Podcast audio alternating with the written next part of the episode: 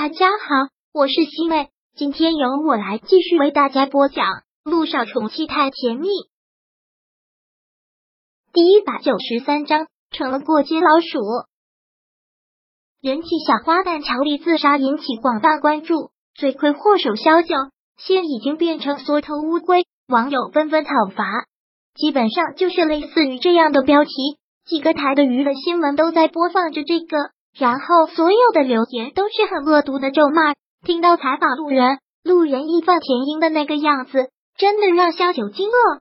很多难听的话，还有很多人诅咒他去死，说他是不要脸的婊子、小三、贱女人，祸害别人的碧池。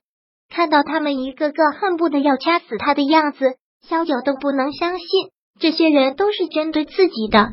以前做医生的时候，做了那么多手术。救了那么多人，都是对他感激。他觉得他还是对社会有贡献的，还是被需要的。但现在好像全世界的人都恨不得他去死，都在骂他，用最恶毒的语言骂他。萧九并不是一个玻璃心的人，毕竟也是经历过大风大浪，甚至在生死一线都挣扎过几次的人。可面对这样的话语，也无法做到完全当听不到。尤其是想到那些人义愤填膺。恨不得要为民除害的样子，就觉得心里阴影很重，都不由得怀疑自己。她真的是一个十恶不赦的坏女人吗？她真的差点害死了乔丽？她真的从乔丽的手里抢走了陆亦辰？是这样吗？正想着，陆亦辰已经下好了清水面，给他端到了餐桌上。小九，面已经下好了，赶紧趁热过来吃。哦，小九回过了神。好像生怕陆亦辰会看到电视里的内容，关上了电视，走到餐厅，坐到了餐桌前。但是他真的一点胃口都没有。电视里那些路人诅咒他去死的那些话，就像一条条毒蛇往他的脑海里钻。他明明刚才才说的那些无关紧要的人，那些看法想法，他都不在意，为什么现在就开始介意了？总是挥之不去呢？你怎么了？刚才不是还好好的，怎么现在又吃不下了？陆亦辰看到他这个样子，很担心的问了一句：“萧九现在情绪真的很低落，伪装不出来开心，便将筷子放了下来，问道：‘亦辰，我是不是真的做错了？是不是我一开始就应该告诉你真相，就不应该隐瞒这一切？’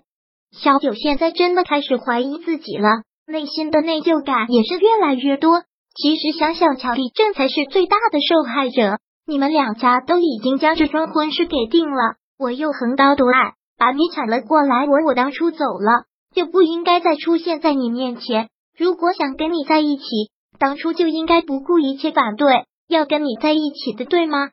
萧九现在说话都有些语无伦次了，表达不清楚自己想表达的内容了。但陆亦辰已经听出了他的矛盾，完全明白他要说什么。小九，杜奕晨连忙过去，又抱住了他。是不是刚才电视里又看到什么了？你不要这么想，不要把所有的错都往自己身上揽，不是这个样子的，不是你的错，是顾木兰太过强势，手段太过卑鄙，你根本不是他的对手。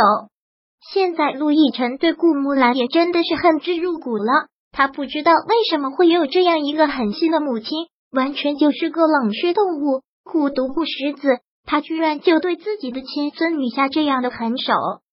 小九，你千万不要吓我，千万不要有这样的想法，都是我的错，千错万错都是我的错，是我不应该同意定这桩婚事，从一开始我就应该反对。这次乔丽自杀罪魁祸首是我，不是你，你知道吗？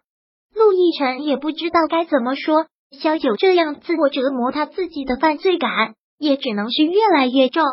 嗯，萧九点了点头，也努力的让自己的头脑清醒一些。是我想太多了，我不会再乱想了。你也不要有任何的思想压力。好，萧九虽然没有什么胃口，但为了让陆亦辰安心，还是将这一碗面都吃了下去。现在媒体时代的可怕之处，真的就是好事不出门，坏事传千里。有些东西躲无可躲。尤其是这件事情闹得这么大，手机的各种推送消息都是关于乔丽自杀。小九罪魁祸首之类的说法。那些网友，尤其是乔丽的粉丝，个个情绪就像是小九抢了自己男朋友那样的愤怒，不断的咒骂着，让小九公开跟乔丽道歉，然后赶紧去死。陆亦辰真的都不敢让小九看手机、看电视了，手机关了机，电是也再也没有开过。两个人在家里关闭了一切的通讯设备，就像跟世界隔离了一样。杜奕晨打开音箱，家里都是放着萧九的歌。也好在两个人一起在家里，没有让萧九觉得无聊，但还是觉得日子过得好慢，一天就像是过了一个世纪。但是过了两天，萧九怎么都按捺不住了。小雨滴应该已经放假了，他必须要见到小雨滴，见不到女儿他不放心。你去把小雨滴接过来吧，我真的好想他了。小九真的是很想小雨滴，好吧，我让司机去把他接过来。好，小九点了点头，想到能看到小雨滴，心里还是高兴的。刚给司机打了电话，陆亦辰的电话就响了起来，是公司那边打来的。陆亦辰已经有好些日子没去公司了，公司没有大事，也不敢打扰他。但这次真的是遇上了很棘手的事，必须要他拿主意。这件事情你们都办不好，那样你们来有什么用？自己想办法。陆亦辰直接在电话上对他的下属发了脾气。放下电话之后，萧九连忙劝道：“还是公司的事情重要，你去忙你的事吧。一会儿小雨滴就过来了，我没有事的，你不用担心，没事。”一遇到事情就知道找我会养成依赖性的，不用管他，让他们自己去处理吧。他们找你是因为你有决定性作用啊，他们肯定是遇到了很棘手的事情，所以才打扰你的。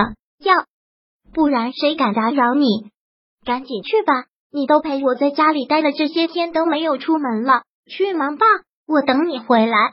说着，萧九拿过了外衣给他穿上，帮他系着领带。也果然，他的手机也响了起来，还是公司那边打来的。第一百九十三章播讲完毕。想阅读电子书，请在微信搜索公众号“常会阅读”，回复数字四获取全文。感谢您的收听。